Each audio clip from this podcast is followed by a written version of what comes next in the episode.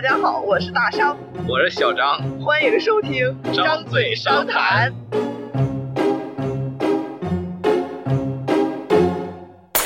这期就是看了这个《独行月球》之后啊，又聊《独行月球》。哎，那是个影子，就是看了那个电影之后呢，想聊一下跟月球相关的一些天文知识，哎，特别是这个人类登月的一些故事。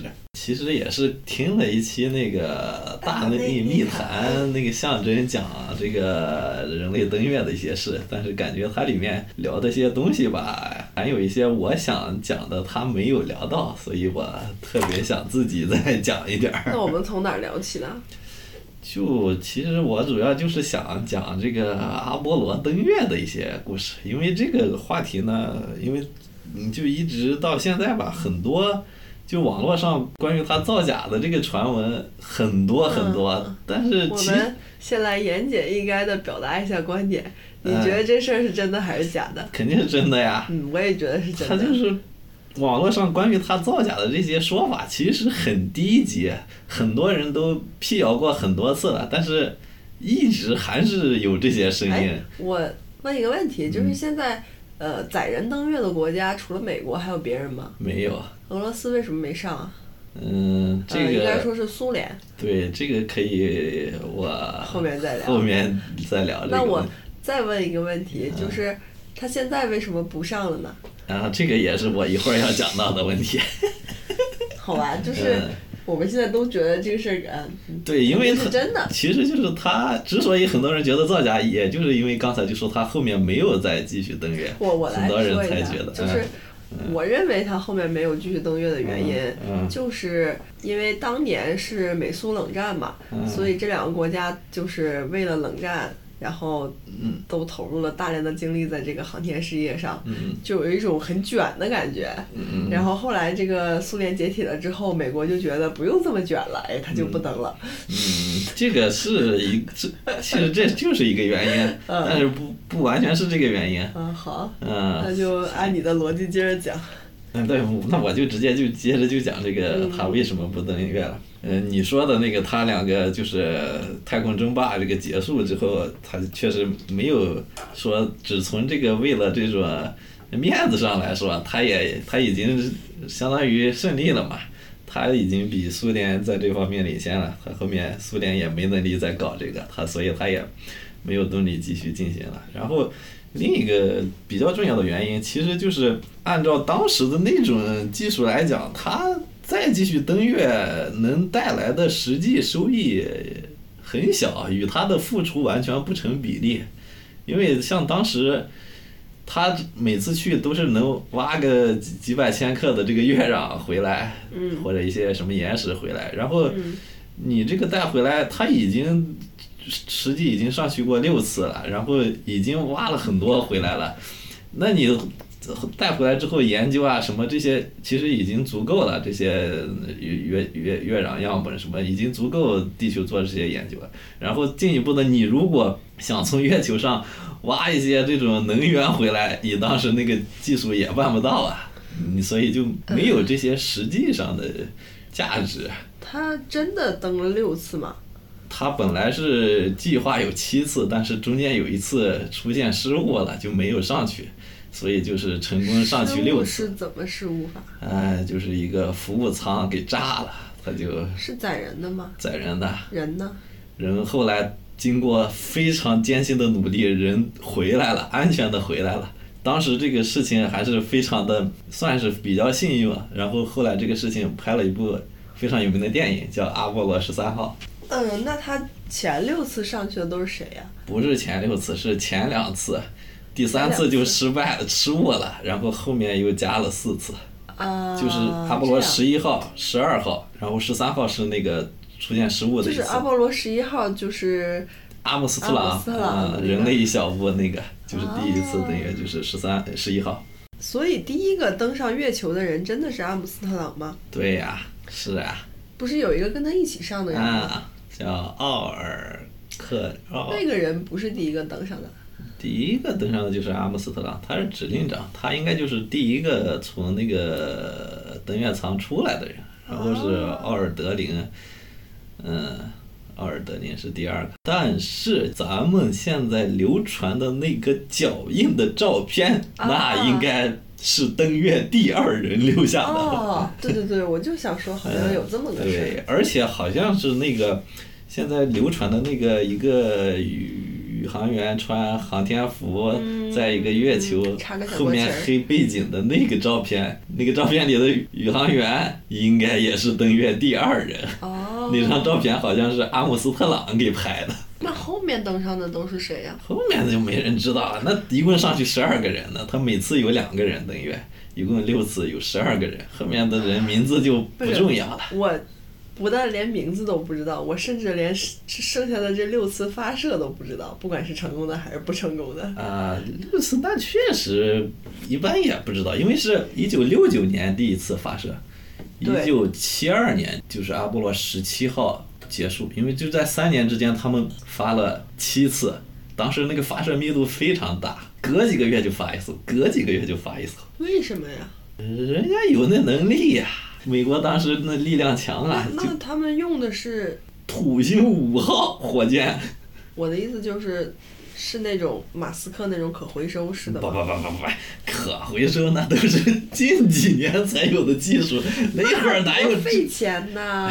美国当时有钱呀，他当时那 NASA 拿的经费相当多啊，NASA 拿到的经费占了美国那个联邦财政收入的百分之四，整个就是国家的财政收入百分之四都给了 NASA 了，所以他才有那种能力，几个月就发一艘那个登月飞船。哦，好吧，嗯，但是你现在 NASA 的经费占美国那个财政收入百分之一都不到了就是我忽然想到了一个稍微有点偏题的事儿，啊但我觉得还挺有意思的。啊！就是说这个当年登月其实也是有风险的嘛。当时美国总统是尼克松嘛，嗯，他关于这个登月的演讲还挺有意思的，什么演讲啊？因为登月现在看是成功了嘛，嗯，但其实他还准备了一篇登月哦。失败的稿件，哦，对对对，这篇稿件没有讲出来，但写的也很精彩。是吗？嗯，他写的是。嗯。命运注定了那些探月者要在月球上安息，嗯。他们知道自己没有回来的希望，但他们也知道自己的牺牲里有人类的希望。古时人们仰望星空，在星座里看见他们的英雄。现代我们同样如此，只是我们的英雄是有血有肉的史诗人物。自此，自此之后，每一个在夜晚抬头注视月球的人都晓得，在那里的某个角落里有永远属于人类的另一个世界。但是这个就相当于一直也没有用上这对，没。用上。人家每次，即使那个阿波罗十三号，他也是把那三个宇航员成功的。三个了你这个，我得再给你科普一下。啊！他这个呀是有三个宇航员，但是到了月球轨道之后呢，他那个登月舱是有两个宇航员进入登月舱，落到月面上，有一个还在那个月球轨道上一直驻守着，所以是有三个人。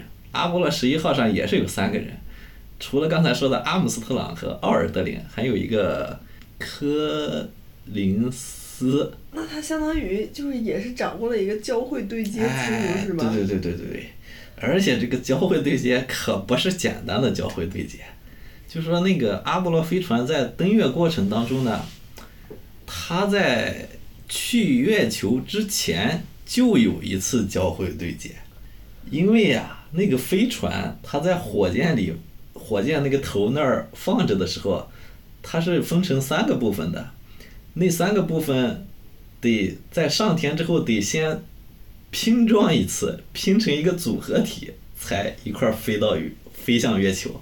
呃，那就是相当于他们在地球的轨道上进行了这个重新组合，嗯然后再一个动力把他们推到月球轨道上去。呃，其实不算地球轨道，是在飞向月球的那个轨道上拼起来的。哎，它那个不是要先先进入绕地球的轨道吗？还嗯是直接就往月球打呀？呃，是要先进入地球的轨道。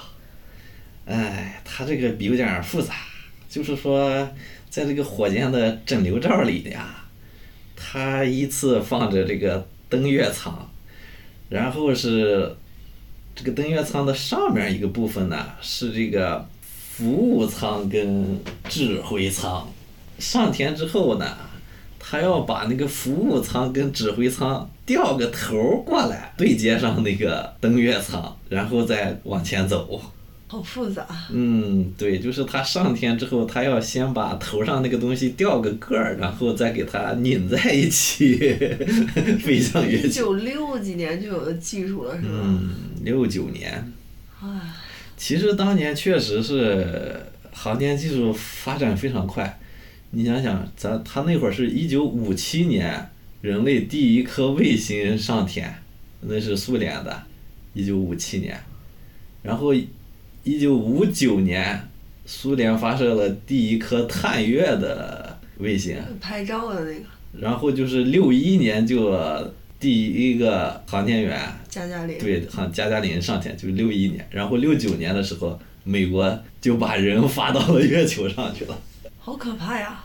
是啊。这么看，我国的发展速度好慢呀。哎呀，你起步晚嘛，那肯定。中国是一九七零年。发射了第一颗人造卫星，他六九年就上月球了，那那那确实差距。不是，那照他这个速度，我们二十年也该上月球了。二十年，那我觉得应该肯定是上月球了呀。不是，我的意思是说，从第一颗人造卫星开始算，到上月球。那不行，那。那我我说的二十年是从现在开始二十年。我国现在载人探月计划也只是一个计划吧，还没有。那我感觉二十年的时间应该也也 可能也够了。那肯定够了，那太久了。哎，我国现在嫦娥系列都是在干嘛呀？就是嫦娥不是那个它有分几步吗？什么绕落回嘛？现在不是已经能采样返回了吗？带了两千克那个回来啊。现在是嫦娥几？嫦娥五吧，应该是。那它后边还在做啥呢？后面可能就我也不清楚了，应该要可能要往那种载人的那个方向去准备了吧？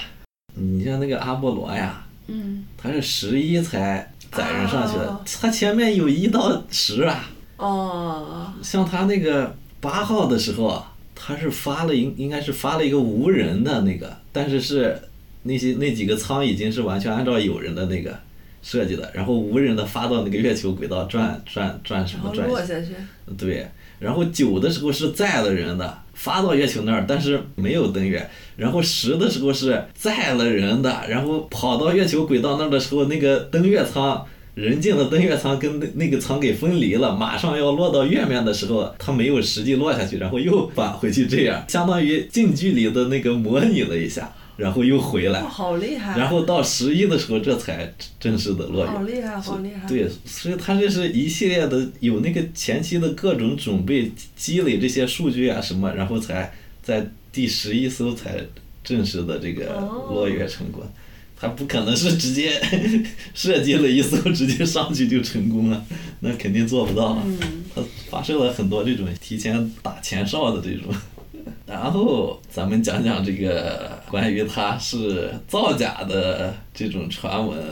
的几个点可以讲一下，他这个荒谬在什么地方？嗯，造假是怎么说的？唉，有一个非常就流传的。伦敦拍的。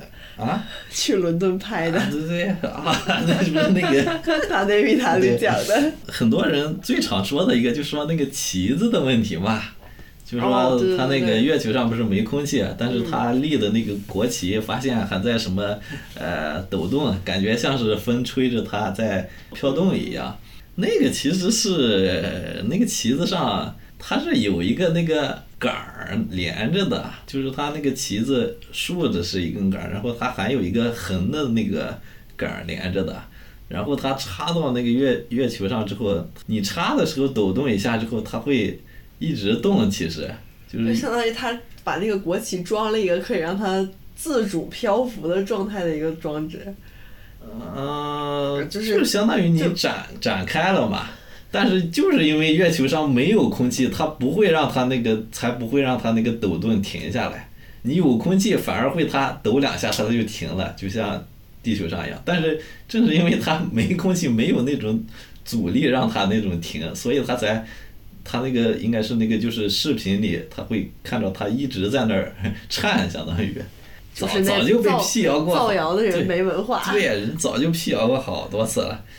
还有一个，其实有一个非常直接的证据，从阿波罗十一号开始到后面的十十几号吧，他每次上去他都会放一个那种叫激光反射镜的一个东西，就放在这个月球表面。然后那个玩意儿就在地表可见，它就相当于放了一块镜子。咱们在地球上只要发个激光，就直接能返回一个信号回来。那个东西是为了测距的，从地面发一个激光，根据这个往返时间差，是可以精确的计算这个月地距离。他每次放那个东西，他都会明确的，就是向全世界公布，说我这个镜子放在月球的什么经度、什么纬度，在什么位置，然后你就。全世界各国的航天机构都可以自己发射一束激光上去，然后返回来测这个月底距离嘛。所以这是一个非常直接的证据，就是证明它确实在上面放了一个东西了。那所以当时除了美国，也有很多国家测。对呀。哦。这就是一个非常直接的证据，就是它确实在那儿放东西了。然后还有就是后面中国发射。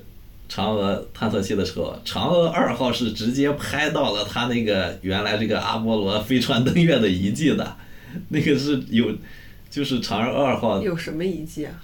它那个登月舱是分上下两部分的，登月完成之后准备返回的时候，它把下面那部分就留对扔在月球上了，然后它只把上面一部分带着两个宇航员。月球上岂不是有六个？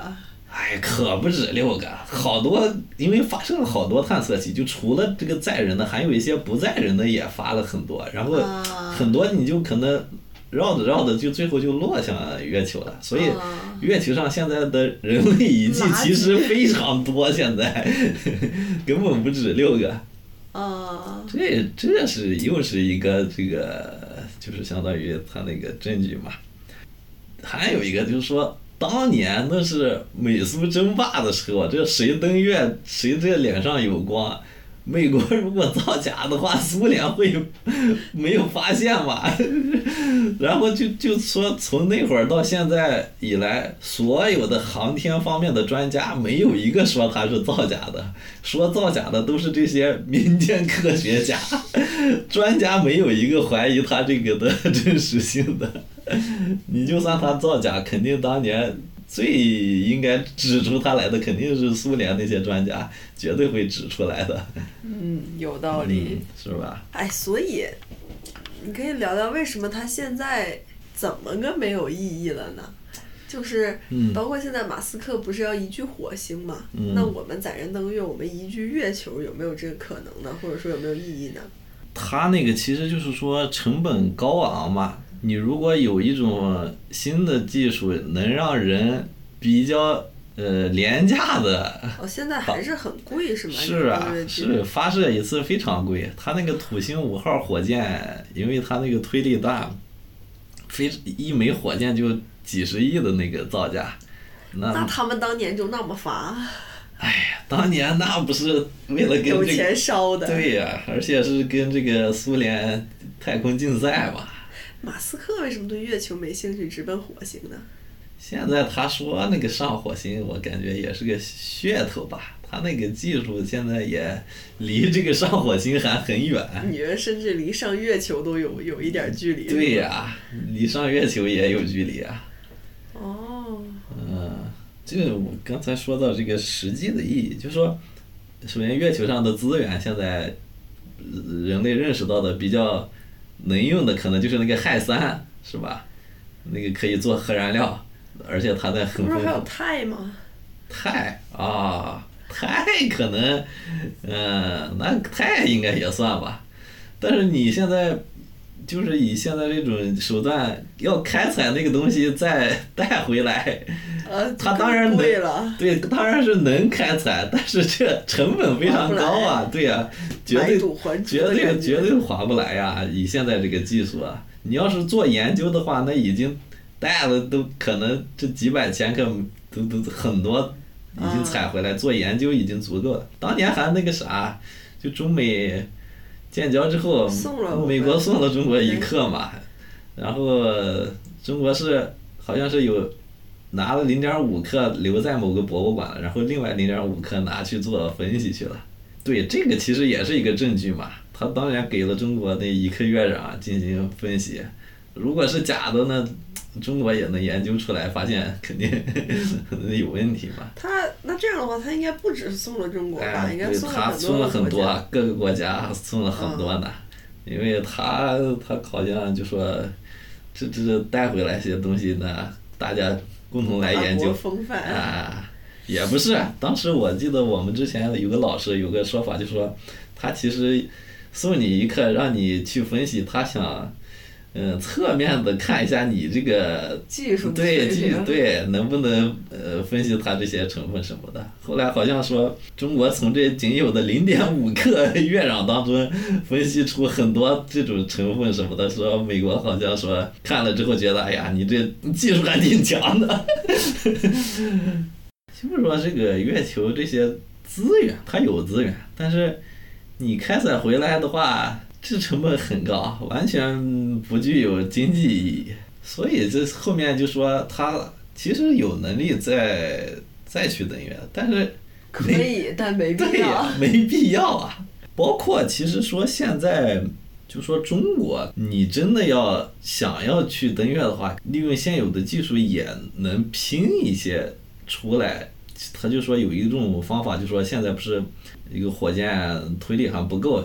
发射的话，对呀，有一个方法就是先发射几个模块，到了近地轨道之后拼起来一个，嗯，然后去等于。就说其实因为中国现在空间站技术什么的，这种对接呀什么的已经就对很很成熟了，其实也能做到。你真要那样做的话，但是没必要嘛。你上去之后也跟他一样，也是采多少那个 月壤什么回来，那其实你你就。别的东西也干不了，但是现在你其实嫦娥五号已经能采两千颗回来做研究什么，但是你要再进一步的干别的，其实也也真是干不了什么事情了，所以也没必要花那个钱干这个。现在那我们现在也有登月计划吧？嗯，载人登月计划有啊，他这个计划可能没那么急，可能随着时间推移，有一些更新颖的技术能让咱们。更低成本的办到那些事情，他可能是现在有是这这样的一个手段，不像美国当年那是不惜一切代价赶紧把人发上去，花那么多大成本他都不在乎，但是现在可能会不不不需要那样考虑了，他也没那么急。哎呀，是不是？你这么一说，我忽然对载人登月有了自信，我原来还以为是件多难的事儿。啊，这其实并不是。那其实也还好呀。是啊，你其实现在你看空间站组装起来，那体积已经那么大了，你真要发射好几次的话，绝对可以在近地轨道组装一个能登月的那个东西出来的。那它在月球上的起落不会是一个问题吧？你看嫦娥几号那已经。那嫦娥几号它小啊。啊，你只要。对，那虽然没有验证过，但是你真要花钱去弄的话，肯定你再验证几次也也能 做到那种技术。就包括在那个月球表面和在太空就那种空间站出舱，它的宇航员的感受是一样的。哎呀，那还是不一样的呀，那肯定不一样啊！太空当中它是相当于不受重力嘛，但是。月球表面它还是有那个引力的，只是比地球月球引力啊，对呀，小，它引力小很多而已。而已。啊，它月球引力是地球的六分之一嘛？不是，我不是那个意思，我的意思就是说，比如说辐射呀，或者什么高低温呐这些。这个这个应该跟太空差不多。嗯辐射什么？它没有这种大气，也没有什么电离层来保护。那宇宙射线什么的，那还特别多。哦。啊，高低温那不是月球那不是说昼夜温差那大的很。是吗？啊，那白天几百度，晚上零下几百度，零下两百度。我有一个问题，就是你对这个月球永远只有一个面儿，嗯对着地球，我们永远只能看到它一个面儿的这个事情，嗯，怎么怎么看？不怎么看呀，这就是一个潮汐锁定之后的一个正常的物理现象。就是地球就把它吸引成这样了。对，它长时间的运转之后，它就会成为这样一个形态状态。潮汐是啥意思？哎，潮汐你不知道吗？就是这个海水，这个这个每天不是什么涨潮、涨潮退潮落，，对，潮但但是但是这个地球那个潮汐锁定说的不是那个潮汐，应该它是，但是跟那个有关。啊，对呀、不是说海水的这个涨潮退潮是跟月亮有关系吗？嗯，是啊，这个你知道是什么原理吗？就跟它引力有关。你要说这个根本原因的话，它不是每月每月十五啊，嗯，每月什么初几有什么大潮小潮的。啊，他是说的这个意思吗？嗯，就是这个应该是跟这个日地月三者的关系有关。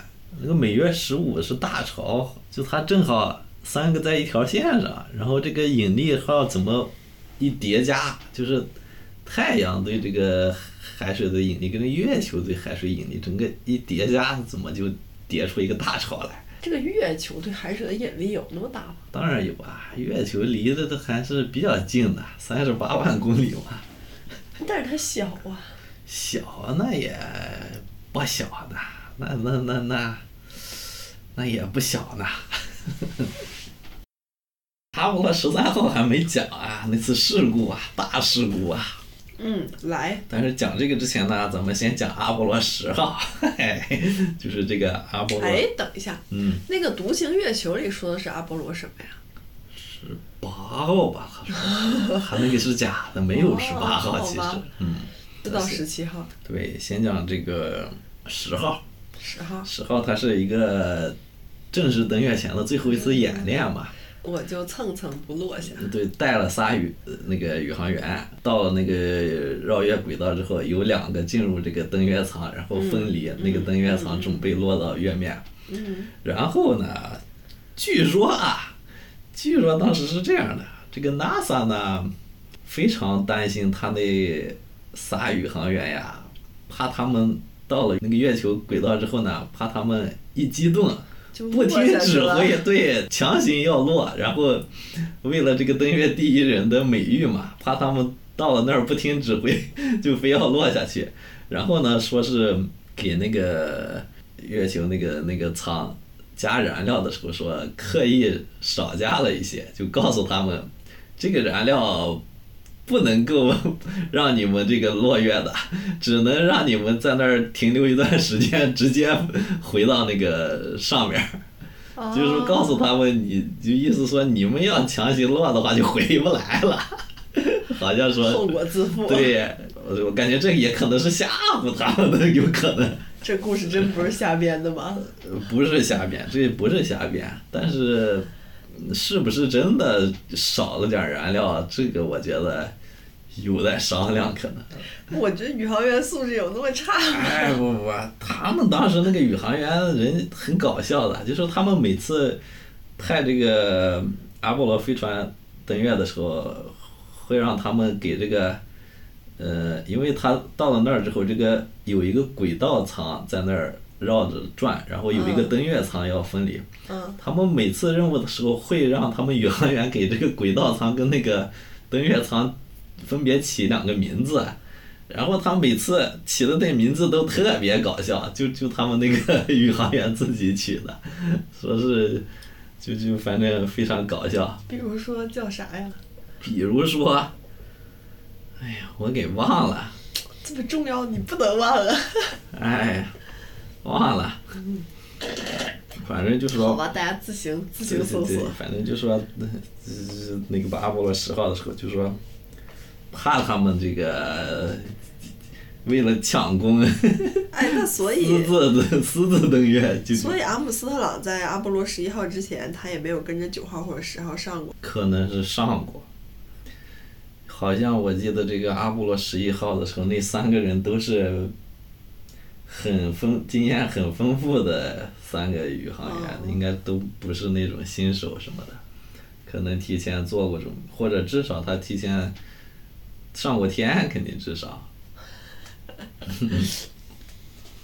嗯，这个是就是大概这是十号的故事。嗯，然后呢，就讲讲这个十三号的故事。他这个登月的过程堪称传奇。嗯我要听，很感兴趣。嗯，他不是发射上天之后，先是在地球轨道绕几圈，然后再一个加速，合适的角度对合适的角度，一个加速冲向月球嘛。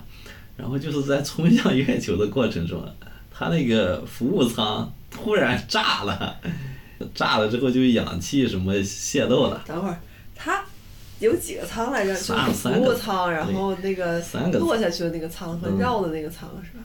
嗯，是这样的，就是三个舱嘛，就是落下去的叫那个叫登月舱登，月舱。然后有个叫服务舱，还有一个叫指挥舱。这个服务舱呢，其实就是带着很多这个燃料，它主要做一个这种推进的功能。嗯，带着燃料，后面有一个大的发动机，嗯来推推进，做动力相当于。然后那个指挥舱就是一个像草帽儿、像帽子的一样的那个一个锥形的一个玩意儿，那个东西最后返回地球就是靠那个东西来返回地球的。然后呢，首先它往月球走的时候，它这个顺序是这样的：最后面是这个登月舱，然后登月舱接了一个这种，呃，叫指挥舱，就是一个圆锥形状的一个东西，最前面是那个服务舱，然后就是在它飞向月球的过程当中，这个服务舱出故障了，里面好像什么东西炸了，然后里面这个什么氧气也在泄漏啊，什么玩意儿，这不是就完蛋了吗？它这个服务舱除了提供动力，也会提供一些氧气什么的吗？应该是的，哦，那怎么办呢？怎么办呢？危急关头。危急关头呢，一个想法就是说，好像是已经走到一半路程了。嗯，然后呢，你如果这个时候想掉头，那也行，但是好像是要掉头的话，你就得费很多燃料。然后这个时候服务舱已经炸了一次了，他们也不敢让这个服务舱再次点火启动，让它掉头了。啊，怕再一炸把连那个全给炸了对，三个舱全炸了，那就彻底完蛋了。然后当时就想法就说，我们可以继续让它往月球那儿飞，然后让它飞到月球的时候，跟月球交汇的时候，哎，绕着月球转一圈，然后再这样悠着再回来。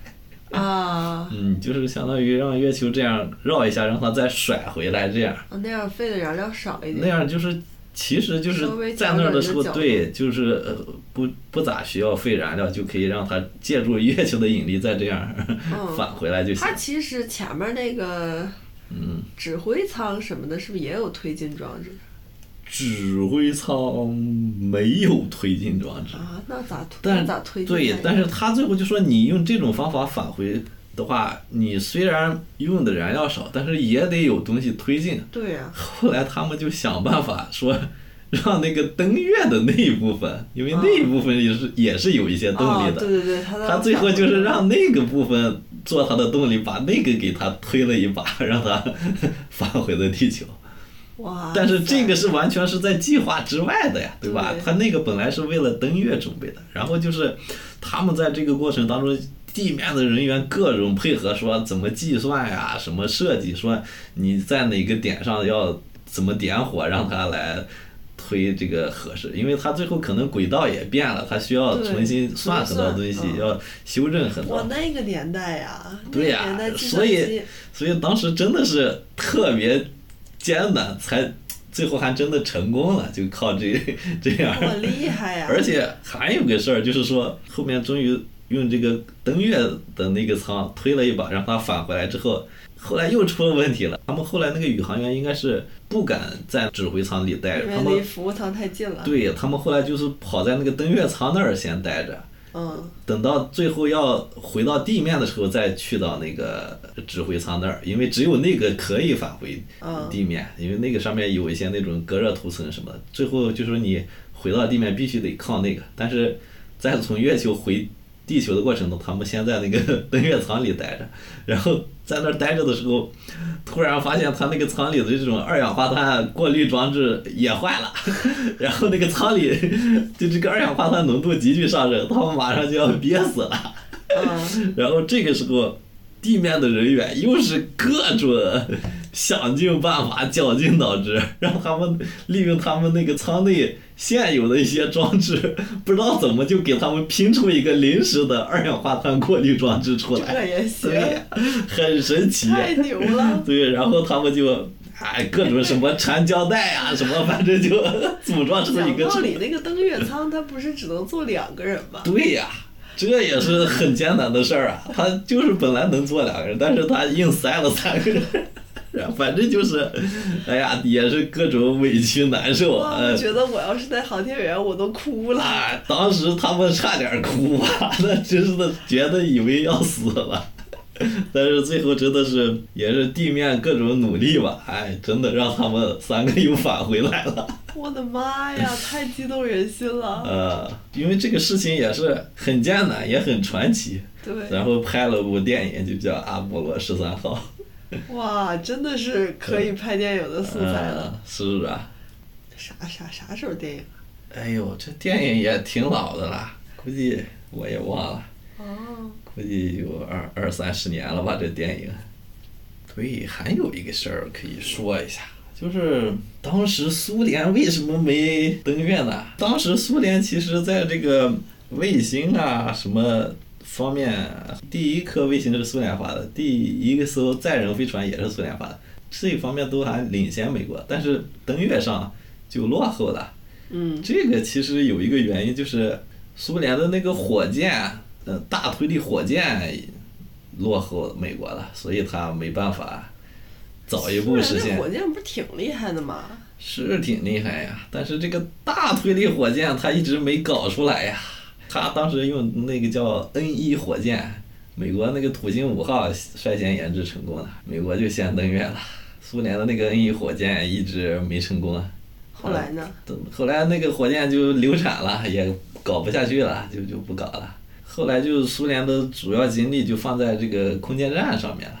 他先后面就是苏联率先搞出一个和平号空间站，空间站不需要这种推力很大的火箭。哎，它不需要特别大的，它用小的多次发射，哎，上去一组装也行了。哦 但是你要登月的话，当时好像还没有，为什么在我的印象里，苏联搞这种又笨又大的东西是行家呀？那也确实是行家呀。他搞的那个火箭下面有三十个发动机，是啊，那美国那个好像才五个发动机，那你搞三十个也没有人家五个威力大。啊好像是有，但是呢，三十个话它这容易坏，你这越多，它出问题的几率就高了。推荐大家去看看这个阿波罗十三号，嗯、很有意思，非常的还原当时那个整个场景。我们选择登月不是因为它容易，而是因为它困难。嗯这是美国总统肯尼迪宣布登月计划时的名言。嗯，对，当时是这样的，一九六一年，苏联率先实现了这个载人航天嘛，就是加加林第一个进入太空的人类。然后美国当时一看载人航天上，这个美国已经落后苏联了，相当于。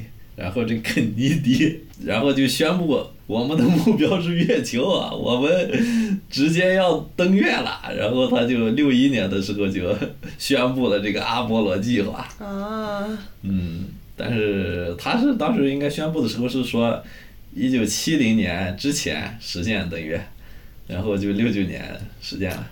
当时这个总统都已经换了，就不是肯尼迪了。哇，当可以啊，时总统总统已。经变成这个尼尼克克松了。嗯不过他那个土星五五号发射的那个基地，那个叫肯尼迪航天中心。现在也叫那啊，对，现在也叫那个，因为这个阿波罗计划应该就是肯肯尼迪他率先提出来，就是他在任的时候，这个美国宣布的这项计划。